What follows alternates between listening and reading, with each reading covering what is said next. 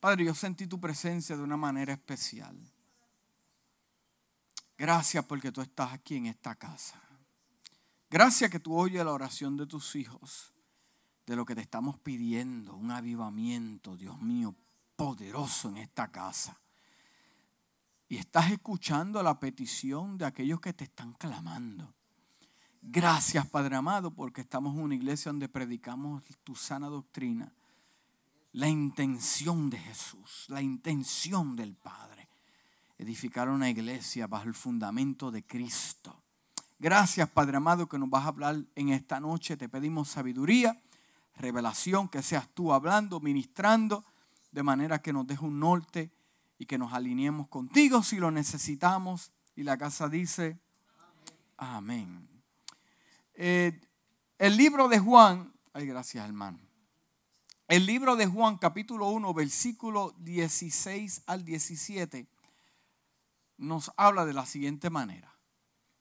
Quédese sentado, no tiene que ponerse de pie. Dice, porque de su plenitud tomamos todos.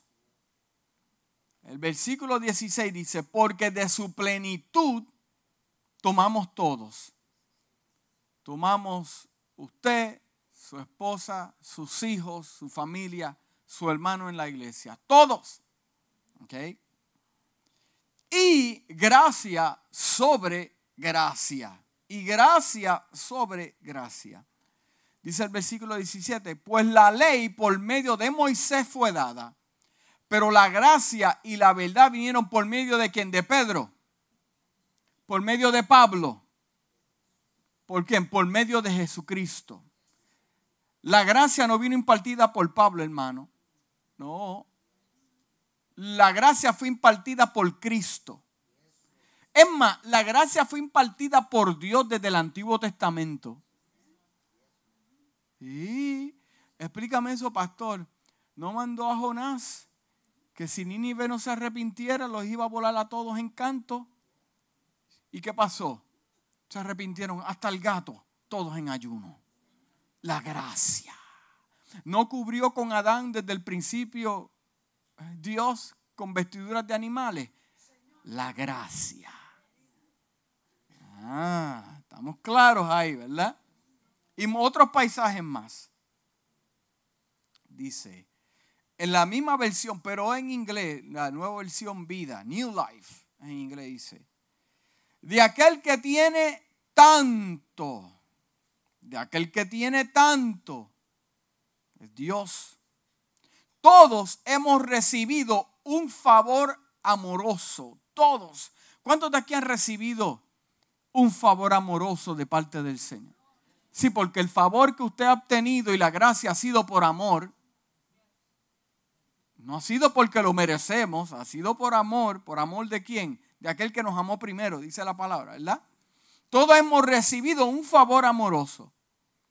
Y mira lo que dice aquí, un favor amoroso tras otro. Un favor amoroso tras otro, uno detrás del otro. La ley fue dada a través de Moisés, pero el amor y la verdad vinieron a través de Jesucristo. O sea que este versículo me revela a mí en inglés, que me gusta como lo explica, porque dice que nos da un favor tras favor. La gracia, ¿cuántos saben lo que es la gracia? Hablamos en la iglesia de la misericordia y de la gracia. La gracia, en pocas palabras, para que me entiendan todos, es un favor inmerecido, favor tras favor, favor tras favor. Entonces, ¿Por qué? Porque en cada etapa de nuestra vida, sea positiva o negativa, necesitamos un favor. Cada etapa de nuestra vida, sea positiva o negativa, necesitamos un favor. Mm. Pero entonces el versículo me habla que es un favor tras otro favor. O sea que estos favores o la gracia no se detienen sino que en cada momento, cada etapa donde Dios me lleve, habrá una gracia que me acompaña para sustentarme en ese momento, iglesia, sea negativo o sea positivo. Yo estoy aquí por la gracia de Dios. Usted tiene sustento para su familia por la gracia de Dios. Usted está en salud, en plena salud hoy por la gracia de Dios. Es más, usted es salvo por la gracia de Dios, que es lo principal. Cada etapa que usted camine en su vida, en su andar con Cristo, en su andar con el Señor, usted tendrá una gracia. Gracia para conectarse en el reino. Gracia para poder prosperar. Gracias porque la gracia de Dios no solamente para perdonar pecados, hermano, y la misericordia, no se me estanque ahí. La gracia de Dios para darte favor cuando llegas a una reunión y todo el mundo te tiene que mirar y te promueven. Eso es gracia. La gracia de Dios anda contigo. Un favor que no merecíamos. Porque la gracia también me acompañan milagros, milagros. A través de la gracia se abre, se abre una puerta. A través de la gracia eh, obtengo un contacto. Amén. ¿Cuántos han ido a un trabajo y han tenido un contacto, una conexión, una conexión de reino que expande tu ministerio, expande, te expande. Entonces a través de la gracia nos da un nuevo comienzo. Estas son de las pocas palabras de una gran enciclopedia que nos habla sobre la gracia. Pocas palabras. Una de las cosas que yo he establecido como hijo de Dios en mi vida, en mi constitución como hijo de Dios, cosas que no se negocian. Y como administrador del Evangelio de parte del reino de Dios, es que los asuntos de Dios no son complicados. Una de las cosas que yo tengo en uno de los pilares fuertes de mi vida, parte de los ingredientes del fundamento, es que las cosas de Dios no son complicadas. No dijo Jesús que mi carga era ligera.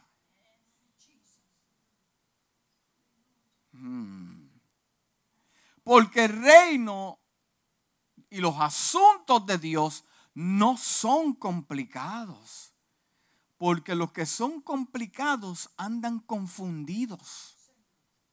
Vamos a llegar a algún lado, hermano. La salvación no se complica. No, la salvación es clara y sencilla para que todo el mundo le entienda. No todo el mundo va a ser salvo, no todo el mundo va a creer, pero para que todo el mundo no tenga excusa, la salvación está black or white. Estamos ahí, ¿verdad? La intención de Dios para la iglesia no es que la iglesia tampoco se complique la iglesia de Jesucristo tampoco se complique.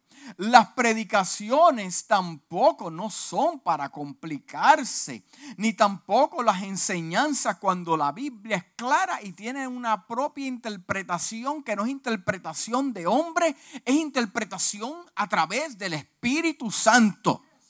Estamos ahí claros, ¿verdad que sí? So, las predicaciones, las enseñanzas, los estudios no se tienen que complicar. Los ministerios no son para complicarse tampoco. Los integrantes del cuerpo de Cristo tampoco deben complicarse.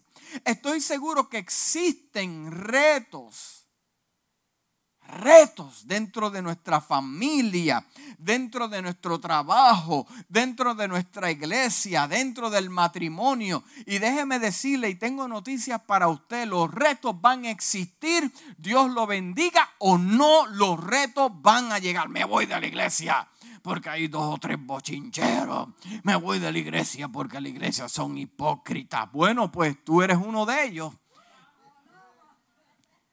Porque en la iglesia todos hemos sido perdonados por gracia. Me voy de la iglesia, hay mucho pecado. Y el dedo que le sacaste allí en la Pleasant Hill al hermano. Yeah, that's what I'm talking about. Entonces pensamos que en el mundo nos va a ir bien. Ay, hermano, Cristo me ayude a poder hablarte de esto. Porque existen cosas que llamamos complicaciones y retos Existen cosas que nosotros llamamos complicaciones y retos, pero tengo que decirte esto, que la mayoría de ellas han sido creadas por usted. la mayoría de ellos han sido creados por mi persona y por su persona. ¿Por qué? Por lo que hemos sembrado en el pasado, usted lo está cosechando today. Cambia tu semilla y cambiarás tu cosecha. Lo que pasa es que ahora estás cosechando. ¿Cuándo están cosechando? Porque cambiaste tu semilla. Tú querías aguacate, no siembres limones, amado hermano. Tú quieres, eh, eh, eh, um, um, estaba hablando con Eddie y me, estaba contando el, miércoles que él sembró un palo de aguacate. Eddie espera un, un árbol de aguacate. Esa es la ley. Todo lo que el hombre sembrare, esa es parte de la ley. Eso va a cosechar el varón, con mucho gusto, pues está haciendo eh, una, siembra en su casa, ¿verdad que sí? Y, sembró aguacate. Por alguna otra manera que él sabrá, él decidió darle un recorte antes de tiempo al árbol para ponerlo lindo. Y lo recortó, ¿cierto o falso? Y el árbol no dio fruto. hay cosas que se tienen que dejar tranquilas, hermano.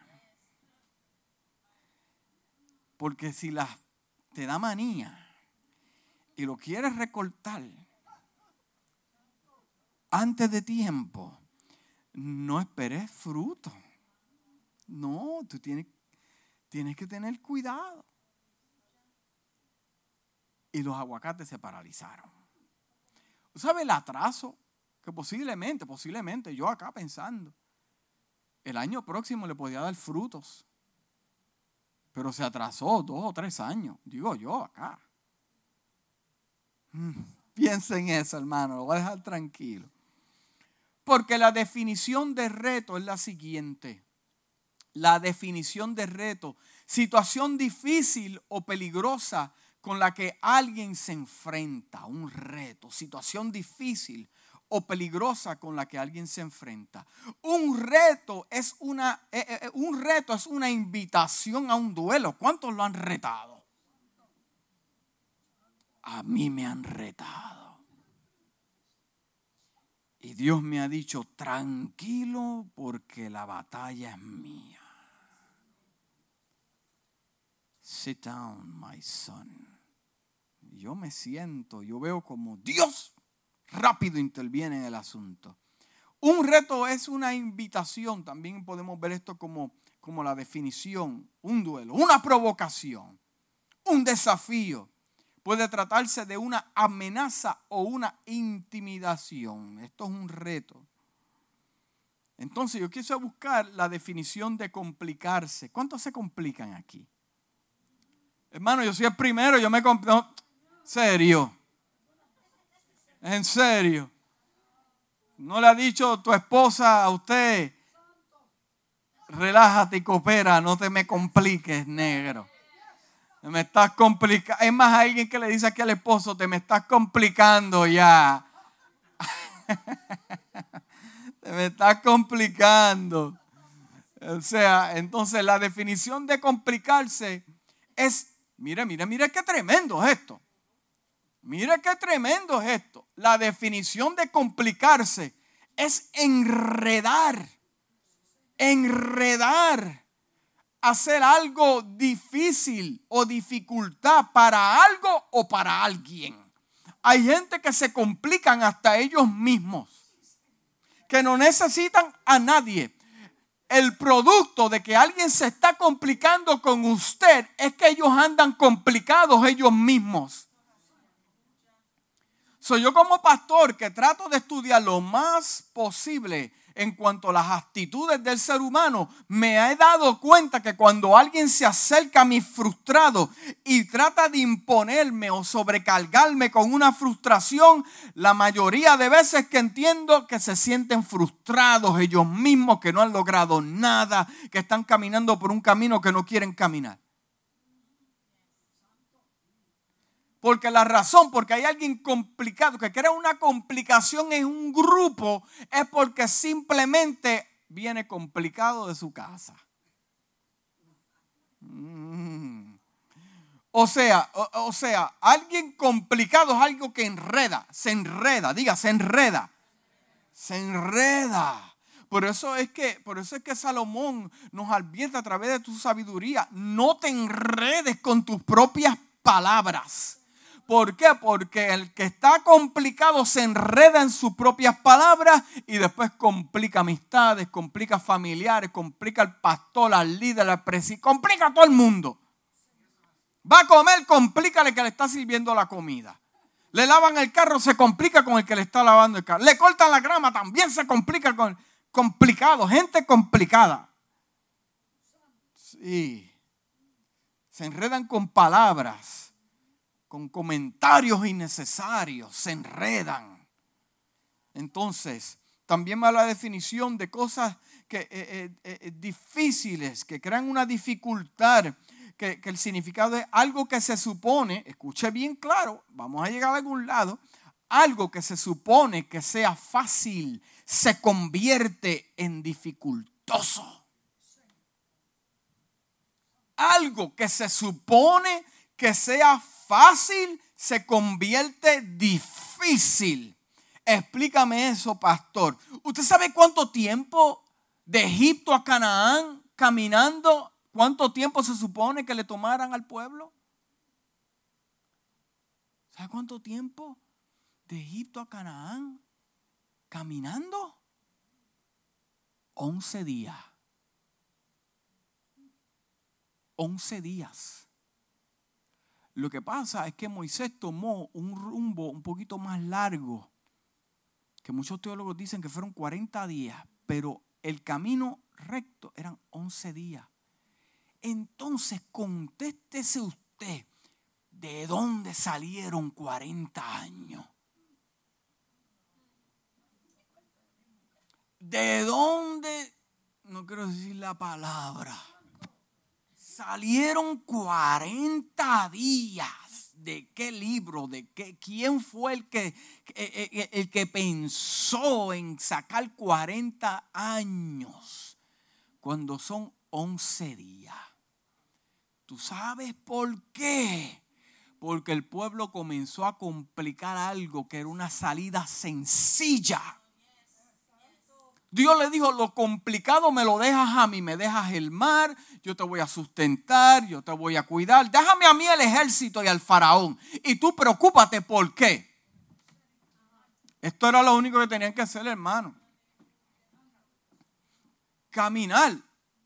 Caminar era sal. En la palabra, la misión de Moisés es saca a mi pueblo, sácalo saca a mi pueblo. ¿Qué tenían que hacer? Para usted quiere salir de su casa, ¿qué usted hace? Usted quiere salir de un conflicto. Conflicto, usted da la espalda y sigue caminando. pero cuidado que no lo ataquen. Pero, pero usted sale. La palabra que Dios le dio a Moisés, salte de ahí. Yo te voy a abrir puertas. No, pero el faraón, yo le voy a endurecer el corazón al faraón. Yo voy a traer la plaga. Porque Dios se encarga de lo complicado. Ahora, usted se puede contestar, ¿por qué es que yo llevo tanto tiempo en esta condición? Hermano, porque nos complicamos. Nos complicamos.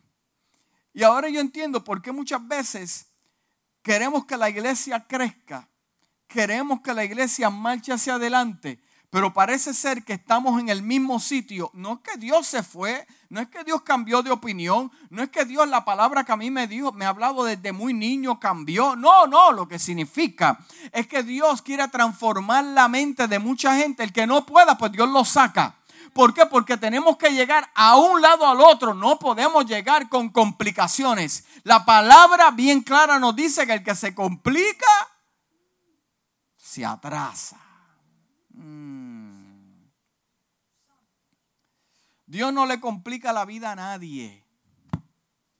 Dios no le complica la vida a nadie, al contrario, nos las quiere poner en orden para que disfrutemos de paz y de gozo. ¿Quién la complica? La complica el hombre insatisfecho. El hombre insatisfecho. Eh, hermano, yo, yo, yo para, para que no se me olvide, yo le, puedo, le, puse por título a este mensaje La plenitud en Cristo. La plenitud, la plenitud en Cristo.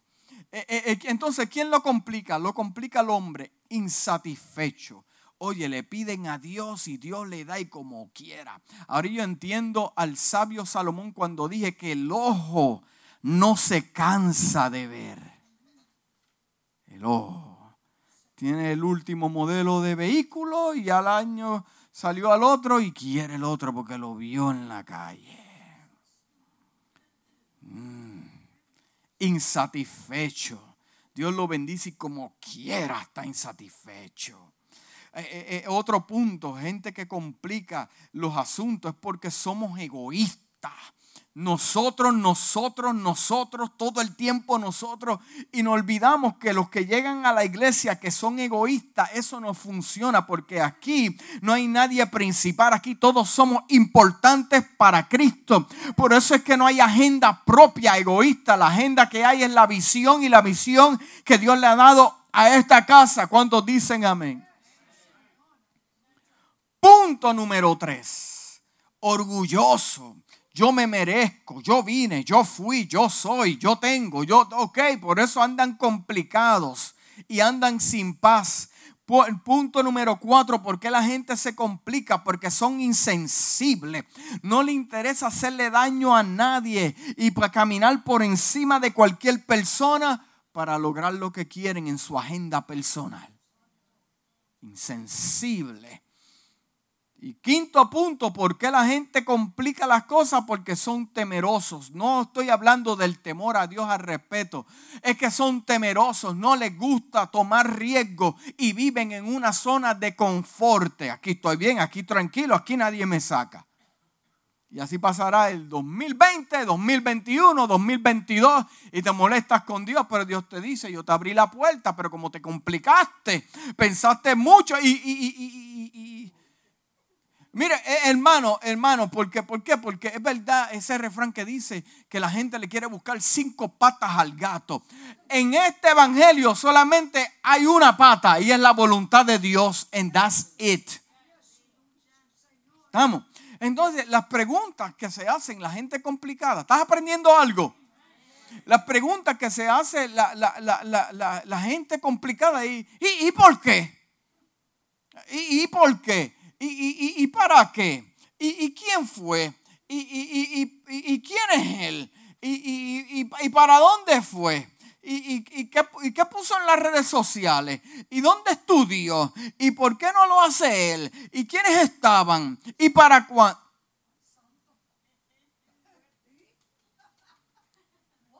Sea, que uno puede decir, pero ¿y qué te interesa? No, no, no, eso no lo vamos, no, no, no, no, no, no. Pero ¿por qué no coges un palo y un pico, como decía mi abuelo? Coge una pala y un pico y ponte ahí a... Cada vez que me sacaba con la palabra un pico y pala, te voy a regalar de Navidades. Yo le un pico y una... ¿Y qué me va a regalar de Navidades? Un pico y una pala. Entonces, eh, eh, ya estoy terminando, hermano, estoy rapidito. Entonces, entonces, para evitar las complicaciones innecesarias, diga, complicaciones innecesarias. Complicaciones vamos a tener, hermano, pero innecesarias. Te voy a dar los cues. ¿Estás ready? Are you ready? Are you ready? Si Dios no se mueve, no se mueva usted. ¿Entiende? Si Dios no se mueve, no se mueva usted a la prisa. Usted espera que sea Dios el que le abra la puerta. Si Dios no se mueve, no se mueva usted. ¿Ok? Si Dios no habla, no hable usted. Em, em, hermano, le estoy evitando muchos dolores de cabeza. Si Dios no habla, no hable usted. Si Dios se toma de su tiempo, entonces no se adelanta usted. Porque los planes son de Dios como quiera, no son planes de usted. Entonces, si los planes son de Dios, pues usted descansa los planes de qué? De Dios. Si usted se adelanta porque son sus planes, entonces no son los de Dios. Eh, entonces Dios te dice, bueno, pues, ven acá, tenemos que ponernos de acuerdo. No, yo estoy esperando en Dios. No, Dios está esperando que te pongas de acuerdo con Él. Estamos ahí. Si Dios no lo aprueba, si Dios dice que no es el muchacho, que no es el hombre, por más guapo o alto que sea, de ojos verdes como el pastor, si Dios dice que no, no lo apruebe a usted entonces. Porque ese es el problema, que estamos aprobando cosas que Dios nunca aprobó dentro del cuerpo de Cristo. Usted sabe todas las doctrinas y todos los disparates que están hablando a través de las redes sociales, a través de enseñanzas. A mí me, alguna vez me da un ataque, hermano, y me, da como un celo santo. ¿Entiende? Porque mi, mi fundamento ministerial es Jesucristo. Y Jesucristo siempre habló del reino de los cielos. Ay, Cristo amado.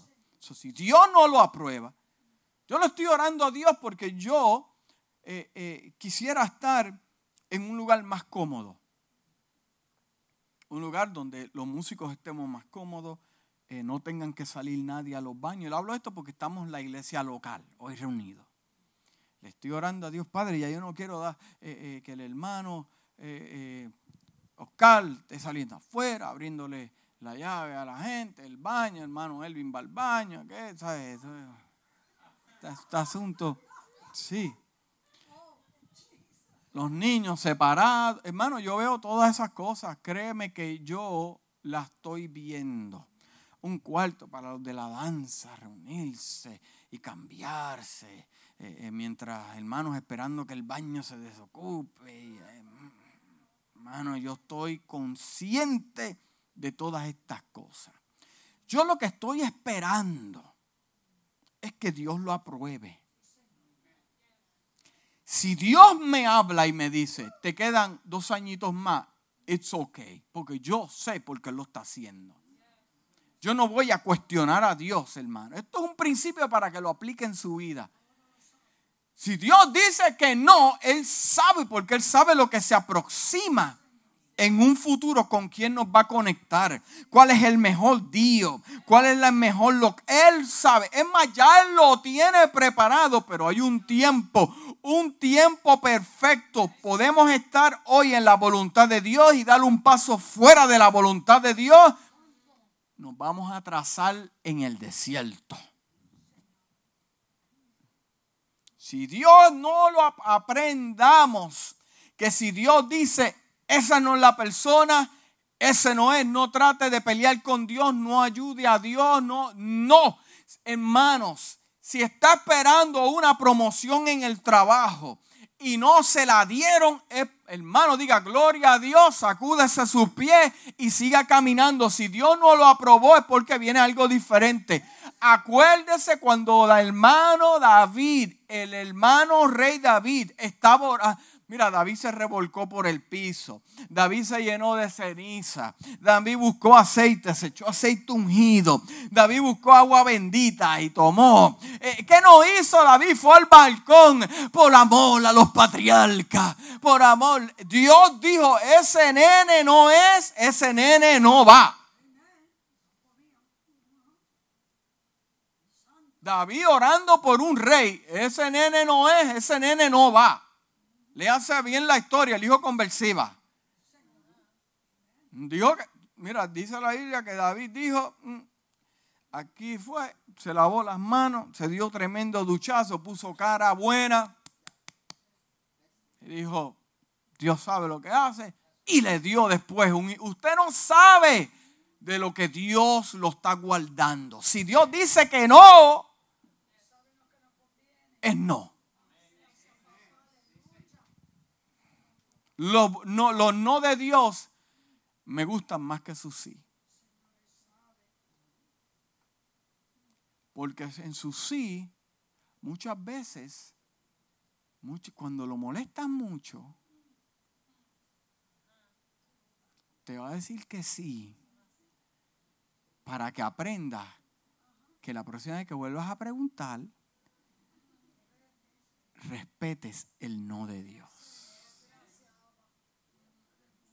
Cuando llamó a Moisés, Moisés le puso miles de excusas. Pero y esto, yo no sé hablar. Dice la Biblia que Dios se molestó. Dice la Biblia que Dios se... pero, porque lo, lo estás limitando. Quieres buscarte una muleta. Esa no es la intención de Dios desde el principio. Era contigo. Porque tiene las debilidades. Entre más debilidad usted tenga, eso significa que más Dios se va a glorificar entre más usted se trate de conectar con gente perfecta, aprobada, menos Dios se va a glorificar y más el hombre se va a llevar la gloria. Acuérdese de lo que le estoy diciendo. Estamos ahí claro. Si Dios no lo llamó, si Dios no lo llamó, usted no se llame tampoco. Hermano, sencillo, pero en esta sencillez dice la Biblia que las pequeñas zorras son las que se meten y echan a perder toda la viña. Después que se jaltan con la barriga así de grande, no pueden salir por el pequeño agujero que entraron. La barriga le quedó por fuera. Sí, si Dios no lo llamó, usted no se meta, no se llame usted. Si Dios no lo usa usted, no se use usted tampoco para tratar de que de ayudar a Dios. Porque a Dios nadie lo ayuda. Dios no necesita la ayuda de nadie. Lo que Dios requiere es su obediencia. Y lo complicado se lo dejamos a Dios. Punto número siete. Y si Dios lo llamó a sembrar, Ay, hermano, esta está heavy. Si Dios lo llamó a sembrar, no se ponga a cosechar.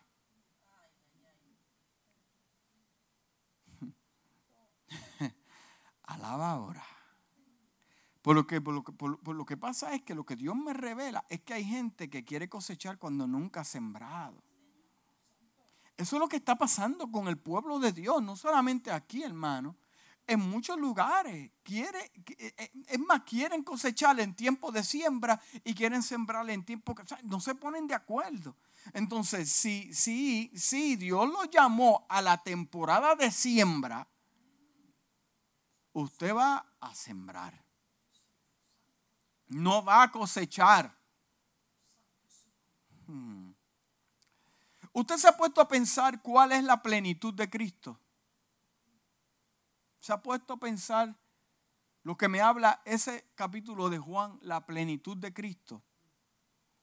¿Cuál es la plenitud de Cristo? De acuerdo al diccionario, dice, conteniendo mucho o más de lo normal.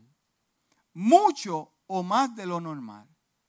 No estando en escasez de nada y completo. ¿Cuántos están aquí sin escasez? Escasez significa que usted se va a acostar sin comer hoy. Nadie. La idea de la plenitud, de acuerdo al término bíblico, expresa la condición de que algo ha sido llenado o contabilizado en su totalidad. En un término que proviene del latín que significa completo o lleno por lo que tiene un sentido especial. Así, vivir con la plenitud de algo significa que usted tiene una vivencia muy intensa y profunda. En la vida diaria parece que todos nos hace falta algo. La gente siempre está pensando que le hace falta algo va el caballero al closet y tiene 600 zapatos. Y como quiera, hermano, estoy usando la sabiduría, porque si le digo a las damas, usted va a pensar que lo estoy diciendo por usted. Y su caballero, pues, se va a poner como el hermano Elvin, alegre. y, me va, y alguien, en mi casa yo tengo dos cuartos. porque siempre pensamos que nos hace falta algo. Algunos piensan que le hace, le hace falta la fuerza para vencer sus tentaciones. Algunos piensan que necesitan, están faltos de dominio propio para controlar su carácter. Otros piensan que le hace falta dinero para liquidar todas sus cuentas hasta el mes que viene y te metes en otras Hay otros que piensan que, que necesitan la fe para recibir la sanidad de su cuerpo. De acuerdo a la palabra de Dios, todos hemos recibido la gracia sobre gracia. Por lo tanto, veremos la vida en la plenitud de Cristo. Las maneras en que Dios nos ha dado bendición tras bendición, diga bendición tras bendición, nos ha concedido vida. El libro de Efesios capítulo 2 versículo 1 dice, y el que os dio vida a vosotros cuando estábamos muertos en delitos y pecados. Mire que ha sido Dios que nos ha dado vida. ¿Dónde usted se encontraba antes? ¿Y dónde se encuentra hoy? ¿Qué usted ha aprendido hoy que no sabía antes? Eso es progreso y es vida. como dicen los predicadores de la antigüedad, íbamos directamente a las pailas del infierno. Efesios capítulo 2, versículo 1 dice, y Él os dio vida a vosotros cuando estáis muertos en vuestros delitos y pecados. Entonces, ¿qué nos ha concedido Dios también? Entre una cosa y otra, nos ha concedido también salud en tercera de Juan capítulo 2 dice, amado, yo deseo que tú seas prosperado en todas las cosas, en todas las cosas, que tengas salud, así también como prospera tu alma. La intención de la plenitud de Dios no simplemente es bendecirte espiritualmente, sino que seas prosperado y eso te siga a ti a donde quiera que vayas. Que tengas salud esa es la intención de Dios. Esa es la plenitud de Dios. Entonces, nos dice, nos ha concedido trabajo. ¿Cuántos tienen trabajo aquí? Sé que tiene trabajo porque está pagando su casa, está pagando su... ¿Sabes cuántos? Yo vi una noticia eh, ayer. ¿Cuántos están viviendo en hoteles? Y hubo un, hotel que le cortaron la luz porque deben más de 30 mil dólares en un bill de energía. ¿Dónde se va a meter esa gente? Y si hay, y si hay, que no se metan en posición, Señor, tú sabes que tú me escuchas, eh, por favor, no, mándalos para Davenport. para Davenport, para Davenport. Enviamos para Davenport ahí. no, para allá no, para allá tampoco, pues yo me voy a mudar se han quedado sin luz. ¿Y el, y el diabético que necesita de sus medicamentos? Y, o sea, esto, eso es complicación, hermano. Mire, yo que conozco a mis ovejas, son pocos los que están complicados aquí. Están complicados aquí. Dice, aleluya, en 1 Tesalonicenses capítulo 4, versículo 11, y que procuréis tener tranquilidad y ocuparnos en vuestros negocios y trabajar con vuestras manos de la manera en que, hemos, que nos hemos mandado. El otro punto, eh, no, eh, Jesús no ha dado esperanza, hermano. Esto no, ve que no se complica, no ha dado esperanza.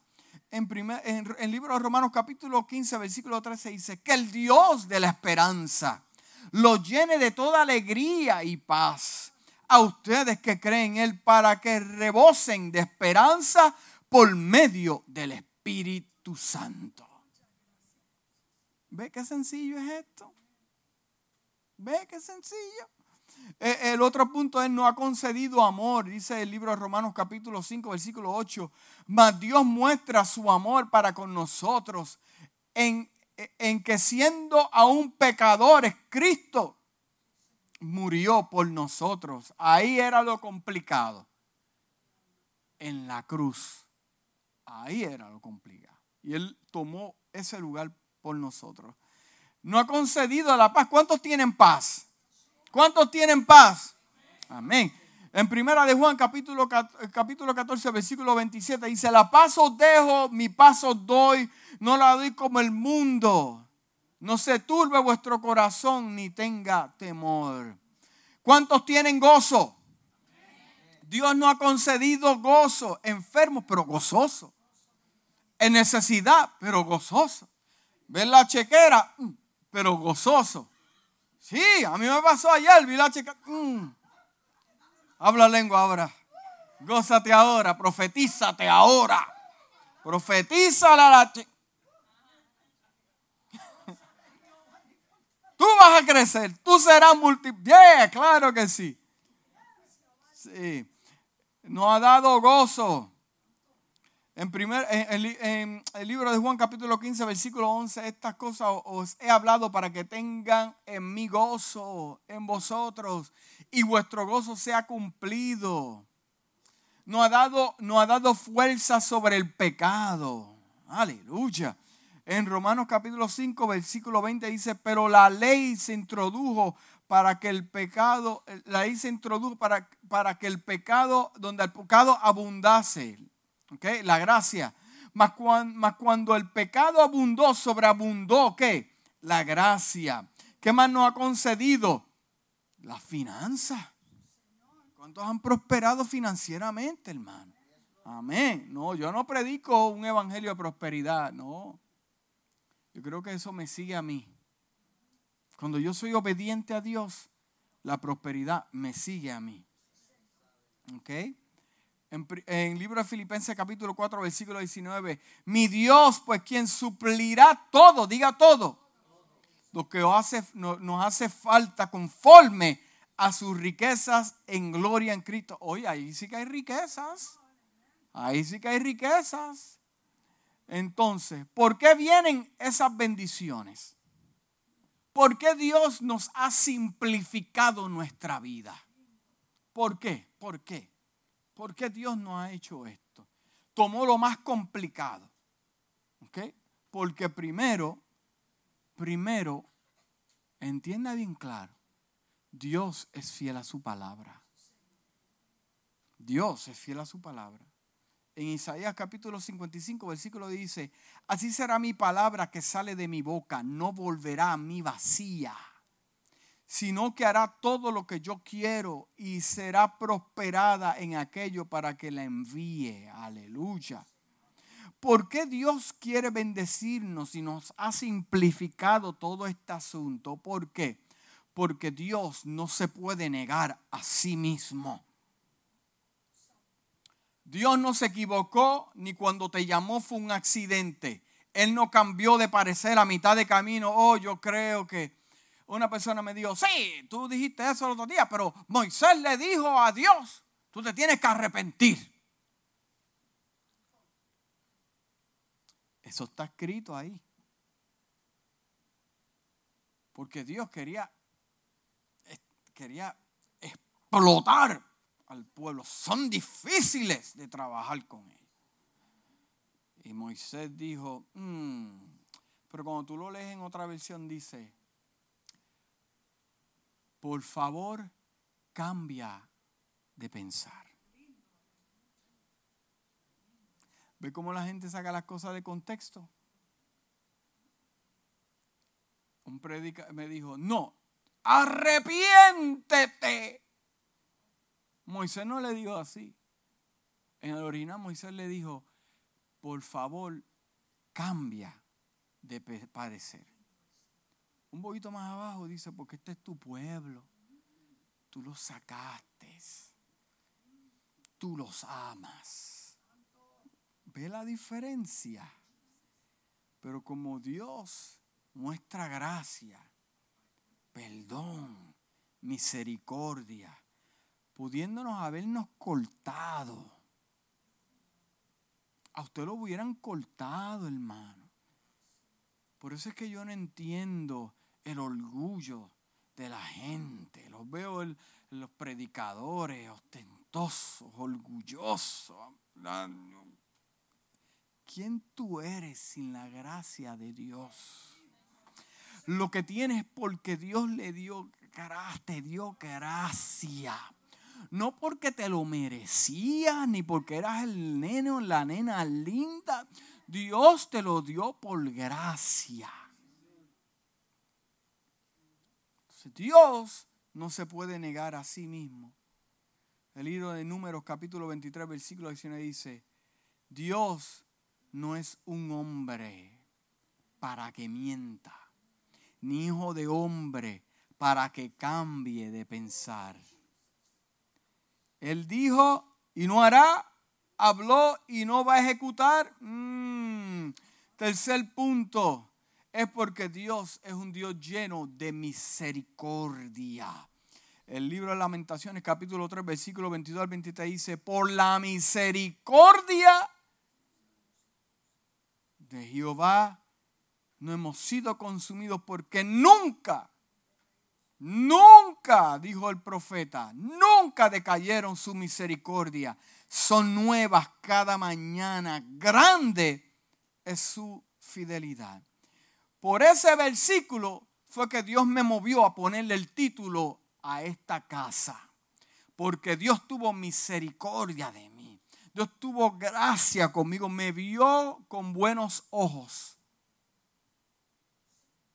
Y todo el que entra a esta casa que entienda que Dios tiene un nuevo amanecer para ti, para tu familia, para tus hijos, para el que viene atado, para el que viene atormentado, para el que viene enfermo. Dios tiene un nuevo amanecer, tiene gracia, misericordia, gracia de avance, de movimiento porque son nuevas cada mañana.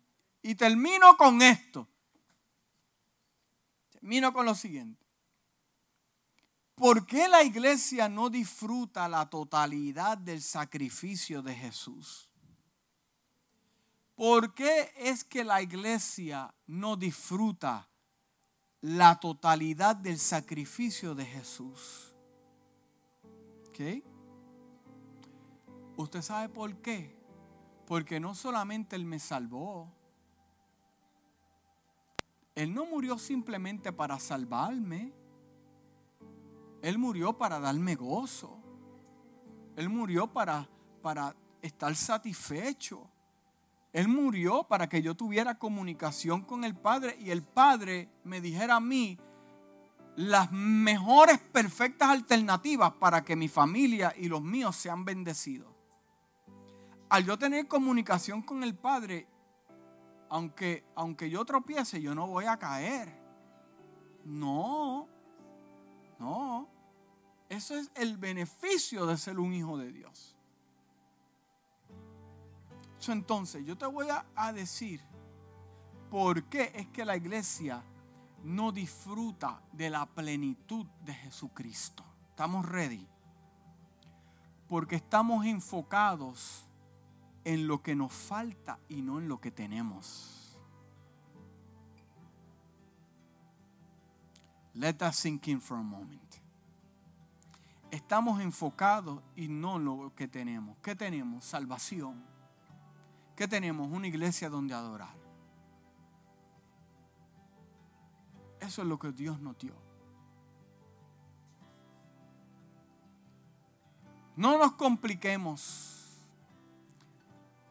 Escúchame bien, bien claro. No nos compliquemos. Diga, no nos compliquemos. Existen y existirán. Escúchame bien, bien claro. Existen y existirán preguntas que nunca jamás serán contestadas. Existen y existirán preguntas que jamás usted podrá contestar ni tampoco serán contestadas. Tranquilo, es algún tipo de emergencia. Sí, tranquilo, Amber Alert.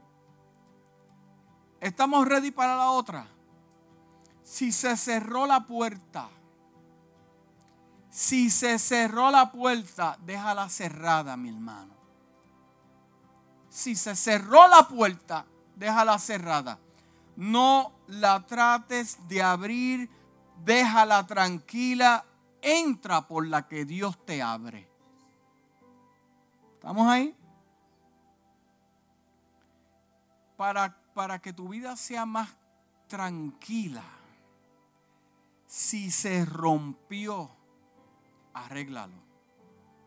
Si se rompió lo que se rompió, arréglalo. En inglés se llama fix it y sigue caminando. Que se rompió, que se dañó, que me hizo, que me hicieron, que me... Fix it y sigue caminando. Se abrió el mal, sigue caminando. Se hundieron los egipcios, sigue caminando. Dios envía maná del cielo, sigue caminando. Sigue caminando, hermano. Porque el que se detiene para mirar hacia atrás, cuando Dios te dijo, sal y camina, son los que se tornan en estatuas de sal amargados, sin gozo y sin paz. Cuando Dios te dijo, sal, deja todo. Hermano, si Dios te dijo, sal y deja todo, es porque Él te va a multiplicar más de lo que tenía antes. Si no, pregúntale a mi querido hermano, mi maestro Job.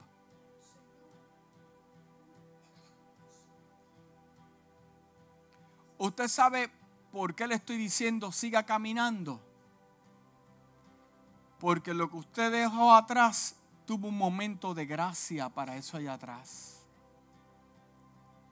Cuando usted camina hacia adelante, hay otro nivel de gracia que lo está esperando. No se enfoque en lo que dejó atrás, porque eso que dejó atrás tuvo una porción de gracia. Cuando usted camina hacia adelante, hay otra gracia que lo espera. Porque la, la palabra ahí me dice que vamos de gloria en gloria. Camina ahí, otro mover, gracia. Se mueve para otro lugar, gracia. Pero siempre y cuando usted se mueva en la voluntad perfecta de Hashem, va a tener gracia. ¿Estamos claros? Padre, yo te doy gracias porque tú eres bueno. Yo te doy gracias porque para siempre es tu misericordia. Gracias porque he aprendido algo en esta noche. Gracias porque, Padre amado, hablaste a mi corazón. Gracias porque esta semilla cayó en terreno bueno que es mi corazón. Gracias porque esta semilla fue sembrada en el corazón de la gente, en el corazón de cada joven, en el corazón de cada dama, en el corazón de cada caballero. En esta noche que nos quedemos tranquilos, estar en paz, estar tranquilos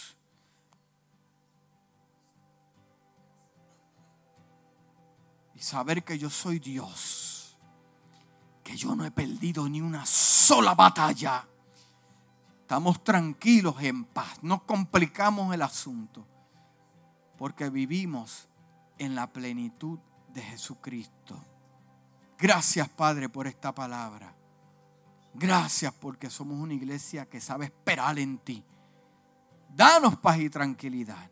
Y las complicaciones te las dejamos a ti. Y nosotros vamos a ejercer la fe, la valentía, la obediencia para caminar hacia adelante que nos espera tu gracia. Y la casa dice, amén, dale un aplauso al Señor.